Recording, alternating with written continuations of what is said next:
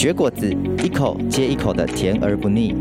果子是带有人情味的沟通，它出现在童年的回忆，出社会后办公室午茶圈圈，它走进家人朋友的饭后时光，又见证两人爱情的温度。有时它伴随一段增广见闻的旅程，有时又成为节气的伴手必备。让我们一同绝果子，生命展现新色彩。Who choose you well？欢迎来到绝果子，我是呃柠檬干。在我们生命的历程当中，也许会有酸甜苦涩，但是经过咀嚼，就可以常常经历到那个回甘。我是柠檬干。今天我们要继续在这一季的职场的议题当中，我们邀请到了保利达 B。Hello，那可以请保利达比给我们介绍一下，为什么取一个这么有趣的名字？哦，因为我的名字有一个宝，然后觉得这个名字蛮有趣的，所以就叫保利达比。对，真的很有趣。那可以请保利达比给我们介绍一下你的那个领工作的领域？好，嗯、呃，我现在是职能治疗师。对，然后我们职能治疗有分四个领域，就是小儿，然后成人的生理复健，然后精神科，然后还有社区的长照。那我第一份工作是在精神科，那第二份就是我目前的工作，现在是在做发展迟缓儿童的早期疗愈。嗯嗯嗯，对，我不知道大家对于那个职能治疗这一块有那个认识有多少，但我必须要承认，就是我其实。呃，一直听过这四个字“智能治疗”，嗯，但其实我并不是太了解说它的内容。嗯、那刚刚宝莉达比有跟我们说，它其实涵盖了四个领域，对不对？对，那可以请问一下，你怎么进入到这个领域的呢？嗯、呃，就是。怎么进入到这个领域？应该是说，我大学的时候就是念职能治疗系，就是因为我们职能治疗就是有规定说，一定要大学是本科系的才可以通过国考，嗯、那国考之后才可以进入职场。那进入呃大学这个科系，是因为高中的时候有一次我在教会，然后在一楼有一个女生，其实我也跟她不熟，然后我现在也忘记她的名字了，就是她就跑过来跟我说。宝利达 B，保利达 B，我觉得你很适合，就是呃，读职能治疗这个科系哦。为什么？然后我就说，哎、欸，为什么？然后他就说，哎、欸，不知道、欸，哎，我就觉得你很适合，你就回去查一下。然后我后来回去查了之后，发现说，哎，那个内容好像真的是我有兴趣的。嗯、然后后来就决定我要读职能治疗系。那我觉得，呃，大学跟进入职场之后又不一样。进入职场之后，发现有一些东西是，呃，原本大学的时候没有接触到的。然后我也觉得更喜欢，所以后来就继续从事这样子。那你那时候去了解这个职能治疗系的时候，它有哪一些内容？你觉得，哎，你蛮有兴趣的？嗯、呃，我觉得比较会是。工作内容还蛮有意义的，嗯，就是不会是说一成不变，可能会是呃很频繁的跟人相处，或者是去帮助一些有需要的人。嗯，再加上其实我本来就蛮喜欢人，比起。电脑或者是一些机器，嗯嗯，比较喜欢跟人相处，是，嗯，对。那当你这样呃，真的进入到这个领域之后啊，刚刚有说那个其实职能治疗它有分成这四个领域嘛，嗯，那这是你怎么去选择那个你要进入哪一个领域？我们大四会有一整年的实习，那一整年。同呃，总共会有四站嘛，然后一站差差不多就是三个月。嗯，那每一站实实习完之后，我们才会毕业。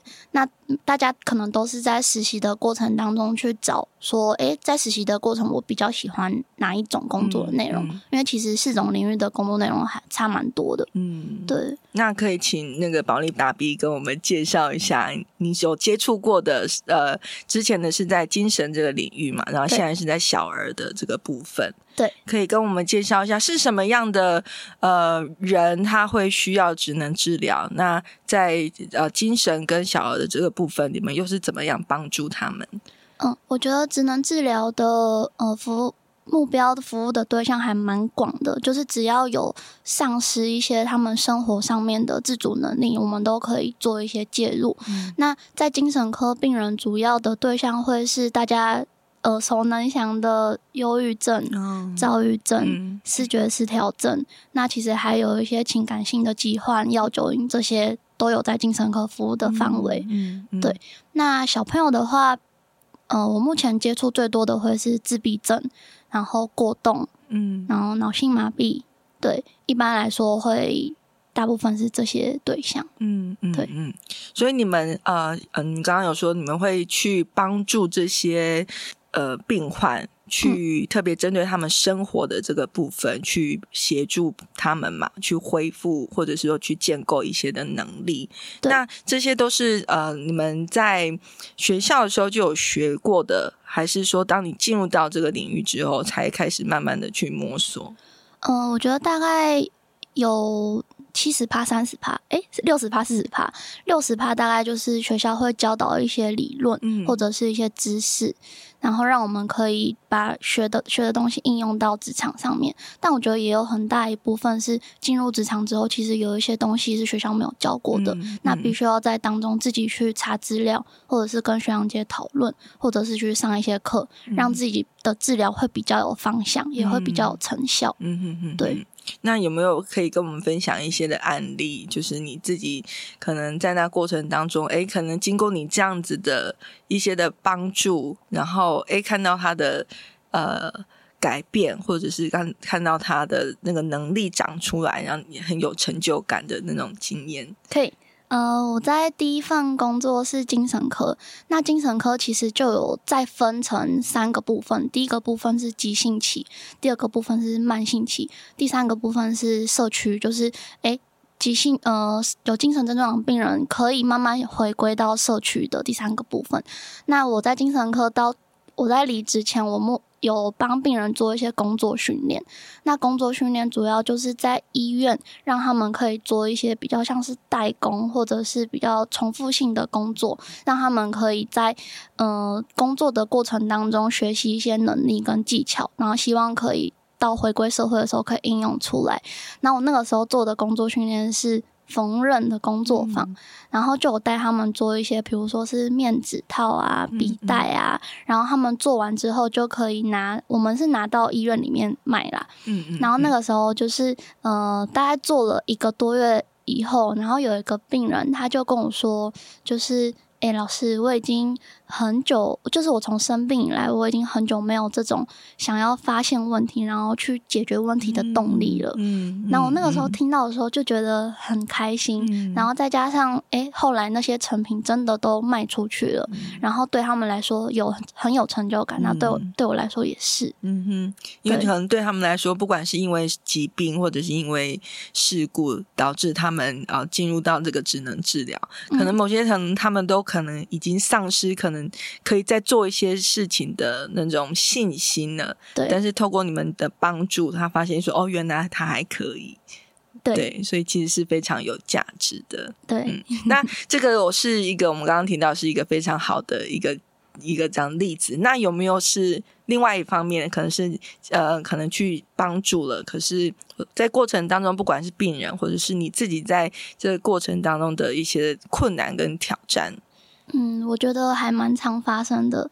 我觉得最呃一开始工作的时候的挑战会是说，诶，我觉得我才刚出社会，那其实在我手上的病人，我会觉得相对于在其他学长姐手上的病人来说，我的治疗可能没有这么有成效。嗯，那我那个时候就觉得，诶，那他们是不是其实不该给我？那应该要先给其他学长姐治疗会比较好。嗯嗯，那其实我后来就发现说，其实这是一个。嗯、呃，算是成长的过程嘛。其实每一个人在这段、嗯、这份工作，其实一开始都会经历一段比较还没有那么茁壮的时期。那我那个时候就是还在努力去学习接纳自己的不足，然后也去想说，诶，我接纳之后，我要怎么让自己变得更好，嗯、而不是去逃避说，那我就不要接这些病人。嗯嗯嗯，对。所以你这个调试期多久？嗯。第二份工作调试的比较快，嗯，大概两三一两个月就可以调试过来。嗯、那第一份工作调试的比较久，因为是刚出社会，嗯嗯嗯，对对是。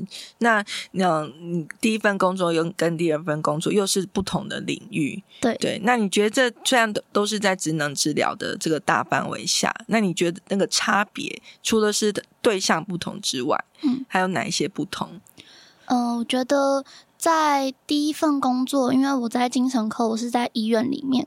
然后第二份工作是小儿的治疗，我在我是在自费的治疗所。哦，对，嗯那医院相对于治疗所来说，我在医院需要去跟不同的专业做合作，嗯比如说社工、心理师、医师。那我们在医院也每个礼拜都会做开会，嗯，就是诶，你在病房看开会的频率不同。那在治疗所的话，同事就很单纯，全部都是职能治疗师，嗯嗯可能会有一两个音乐治疗师跟艺术治疗。那其实在，在呃跟同事上面的相处，我觉得就差蛮多的。嗯，对嗯嗯嗯，所以反而是就是整个的那个环境上面的差别，对于那个病患之间的比较没有太多的不同。呃，对病患其实也差别蛮多的。嗯对，像是在精神科的话，可能就会接触到的病人的年龄层就会在中年、青呃青少年也有，但是比较会是在差不多三十出头岁到六十几岁、七十几岁的都有。嗯然后他们主要都是住院。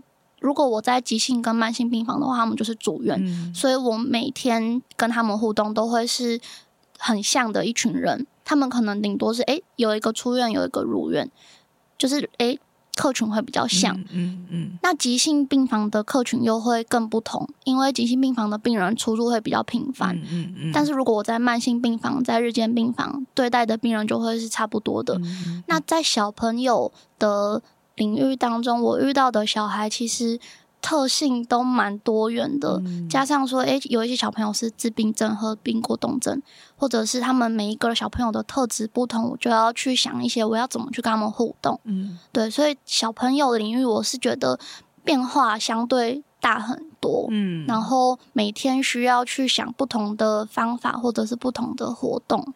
对，虽然精神科也要想活动，但是我觉得在小儿领域的变动性比较大。嗯嗯嗯，对嗯是，而且相对上小儿他可能的他的成熟度或者他的应对适应，可能又会跟刚刚讲到那个族群又会相对上再弱一点点，所以你们就要更多设计更多元的方式去吸引他们，来帮助他们这样。对，加上小朋友会成长，他们会长大，所以他们其实他们的变化也蛮快速的。对，然后还有一个部分是我在小儿领域还需要跟家长做沟通。因为我们每一次治疗课结束之后，我们都要跟家长沟通，诶，我们今天做了什么？是那我们回家可以做哪些练习？嗯那在精神科比较对应的就是病人、嗯那个人，就比较不会再接触到他的家庭。嗯，嗯对。嗯，那我蛮好奇的，刚刚讲到说，像精神这个领域啊，嗯。但是你们职能治疗又是去呃针对他生活的这个层面，对，去去帮助他。嗯，那其实我们现在蛮蛮呃常会接触到这些可能在精神疾患上面的一些人，嗯。那他们丧失能力，他们通常会有哪方面的到什么样的程度？像我听过的，我曾经接触过的一个姐妹，她是嗯，当她呃病发的时候，她就是把自己完全关在房间里面，然后拒绝对外沟通。嗯，对。那像这样子，如果以职能治疗的角度，要怎么去帮助她？嗯，我觉得依照每一个每一个人的状况其实都不一样，因为有一些人面对挫折的时候，他可能会习习惯，或者是他倾向于保留他自己的空间。嗯那有一些人可能就是习惯说，诶，我想要去一直去找人说，嗯去分享我自己的难处。对，那我觉得如果是他很喜欢喜欢把自己窝在家里的，那可能就是需要有一个他信任的对象，嗯然后用他舒服的方式去跟他做互动。嗯，对嗯嗯嗯，所以呃，以职能治疗的角度，就会跟医呃我们刚刚讲到的心理医生或者是社工所要切入的那个面向，就会是不一样的，对吗？对，其实不太一样，因为我们其实在诶会观察说，病人在生病之后，他有哪一些能力是需要训练的，或者是诶可以用什么方法帮他去代偿他丧失的技巧。嗯那生活中丧失的能力还蛮广泛，还蛮广泛的，就是比如说诶社交互动的能力。嗯比如说是自主生活的能力，像是刷牙、洗脸、穿衣服等等，或者是诶他自己安排自己生活的能力，他是不是有能力去安排或者是选择一些他有兴趣的活动？嗯对，其实还蛮广泛。那我们就会在医院里面做的事情，会是观察他需要练习什么，那我们就会在活治疗活动中融入这些元素去做训练。嗯嗯，对。所以你们的那个进行方式比较多是用一些活动，对，然后大概都为期几次吗？呃，我们的活动是一次早上就是。我们会有分时段啊，就是健保的活动的点数差别。那早上的活动是一个小时，嗯、那下午的活动是一个半小时。那病房基本上每天早上、下午就会各一个职能治疗的活动。嗯嗯、那我们活动就会有不同种类，比如说是体能团体，那这边就是训练到的是他们的身体的状况。然后再来就是可能会有手工艺团体啊，嗯、或者是美术团体，嗯、这边就是比较偏向说，哎，可能会练习一些手部的精细。精细动作，或者是一些休闲的团体，他们可以借着活动去抒发他们的情绪，嗯、对，或者是社交互动团体，他们可以在活动中练习他们的社社交技巧，嗯、对，哇，所以其实是很多元的耶，对，所以相对上，职能治疗师可能像这么多元，你其实都要去涉略，然后都要学习这样子，所以你现在这样总呃，就是到第一份、第二份这样，总共是多少的经历了？几年？诶，我想一下哦，我是从一百零九年八月底开始在精神科，然后到现在是一百一十二年三月，所以大概将近快三年了，嗯，对，然后我。这两份中间休休息一个礼拜而已，嗯嗯、哇，对，所以就是大概快三年。嗯、那你这样回顾将近这三年啊，你觉得你在这份工作当中，呃，我相信绝对不只是因为呃，你你刚好大学是这个领域，然后所以就顺其自然进入这个工作。嗯、你在这三年当中，你自己发现这个工作的有没有什么价值，是让你觉得，哎，你想要继续的在这个领域更多的生根？嗯，我觉得最大的价值还是看到病人的成长，嗯、小朋友的进步。那可以看到说，哎，我现在做的事情其实是有意义的。嗯嗯、然后再加上，嗯、呃，其实我有在精神科看到病人，就会很真心的跟我说：“老师，真的谢谢你，嗯、就是哎，你带给我的帮助哪一些哪一些。嗯”或者是看到小朋友在他们成功完成一件事情的时候，他们的笑容。嗯、然后其实我就会觉得会。嗯、呃，得到这些比较正向的回馈，对我来说是，嗯、呃，可以让我更想要更深入的投入在这份工作里面。嗯嗯嗯，对，嗯，哇，很棒。对，所以过 过程当中，虽然好像是我听起来感觉保力达宾就是一个要不断的去学习，然后不断的去呃充实的在这个领域上面的这个过程。对，但是感觉你就是好像也因为有看到这个价值。至少我在跟你面在在这些访谈的过程当中，就觉得你其实是还是抱持着很大的热情在面对这个、嗯、这份工作，希望可以一直保持。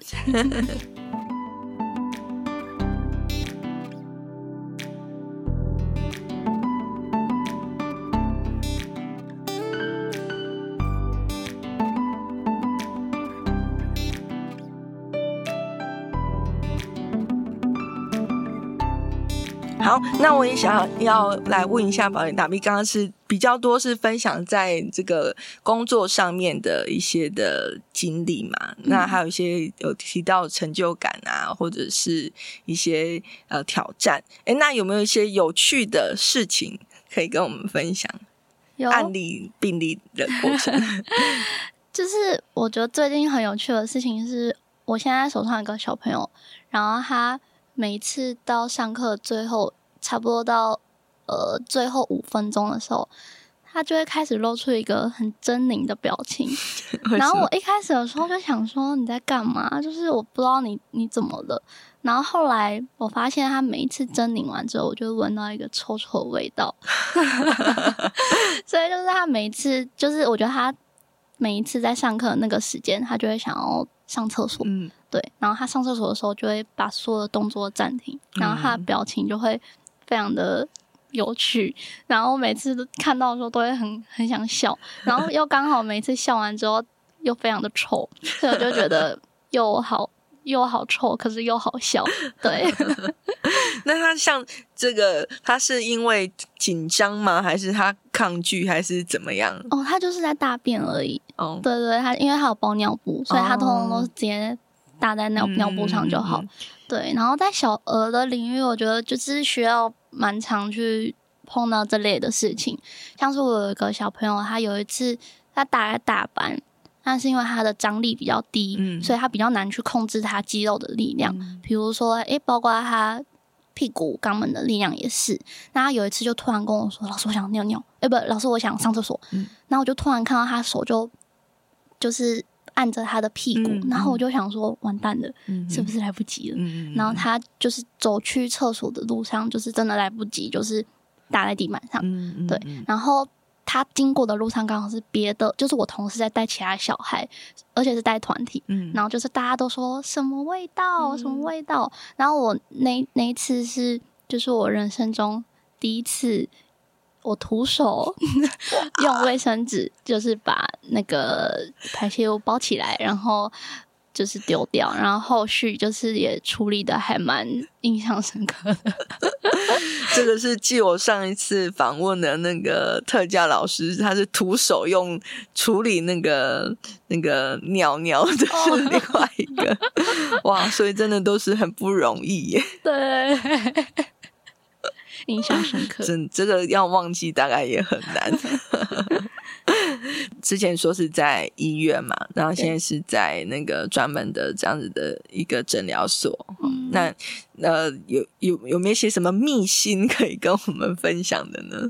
嗯，我觉得主要比较辛苦的是在医院工作的时候，嗯、因为那个时候我会觉得，就是刚出社会的时候，我会很期待大家都。我希望大家可以喜欢我，嗯、我希望我可以跟大家相处的很好。我遇到一位其他专业的人，然后其实我没有做什么，但他的特质就是他是老鸟，嗯、然后他喜欢去呃透过有点像是欺负新人的方式，让他自己比较有呃显出他的那个位分。对，所以我那个时候其实我真的什么都没有做。但是他就会，嗯、呃，讲一些我的坏话，嗯、或者是说在大家面前故意去命令我做一些事情。然后我那个时候其实还蛮觉得很挫折，然后我也不知道该怎么办。对，这个时间有多长？嗯、呃，其实到我离职，到我离职大概前两三个月都还在持续发生，因为我那个时候就是最菜的。嗯，对，然后再加上他有时候会透过一些方法，然后让我会让我需要多做一点事。可是如果当我多做一点事之后，我又会影响到我同事，嗯，因为如果我多做一点事之后，我们交接病房的时候，我同事就需要去承担那些责任。嗯，所以那个时候除了嗯那个专业来的压力之外，其实我同事就是同专业的同事那边也会给我一些压力。嗯，但当然我同事会。让我就是跟我做一些讨论，说，诶，如果他这样子讲的话，你要怎么去应对？但我觉得在过程当中，真的还蛮蛮有挑战性的。嗯，对是。我想这是我们大概说进入职场，可能或多或少都会遇到一些在跟同事相处上面的这些不容易跟挑战。嗯、不过，嗯、呃，可能你的状况就是一个比较长时期的一个这个阶段。那你除了跟呃跟同事他们这样去讨论，可以怎么样应对？那你自己心理上面怎么调试呢？我那个时候其实一开始的时候，我有发现我自己有一个比较不不健康的心态，是我想要得到别人的认同。嗯，那我会忘记说，哎，我现在我反而是忘记我自己。要专注在自己做的事情是什么？嗯，嗯对，所以后来我也是跟我家人聊过，然后也才发现说，我需要去反思一下我做这份工作真正的目的，或者是我主要要做的事情是什么。是。那如果诶遇到的事情跟这件事情是有差距的，那我其实只要专注在我原本的本分就好。然后再加上我觉得我后来有调整一些心态啦，就是。哎，别人不喜欢我，那也没有关系，嗯、那是他的选择，那我也无权去干涉，那我就是尊重，是对。嗯、但花了蛮长一段时间才可以这样子去想的。嗯嗯嗯，的确，对这对我们初入职场的那个职场菜鸟来说，这的确好像是一个需要嗯。要说是必经的过程嘛，或者是这是一个蛮需要去学习的一件事情，去调整的。嗯、但我觉得保利达 B 刚刚讲的很好的，就是其实不管我们做什么样的领域，可能我们或多或少，我们都会有这些挑战或困难、挫折，不管是呃自己能力上，或者是在跟人的应对相处上，或者是对于整个环境的适应上。嗯、但是，嗯、呃。最重要的还是要回来说，那我们做这件事情，这份工作的价值、目的是什么？嗯，然后我们还是要专注在这些我们应该做的事情上面。嗯，对，然后再去呃思考跟去调整其他的部分，应该要怎么样去比较好的面对。嗯嗯。所以今天非常谢谢宝利达 B 今天在我们当中的分享，也期待透过宝利达 B 在职能治疗这个领域，让我们大家可以对于这个部分可以有更多的认识。谢谢宝利达 B 在我们当中。那如果大家对这个议题有兴趣，也可以欢迎在讯息当中回复，让我们知道。那我们就要一起跟大家说拜拜，拜拜。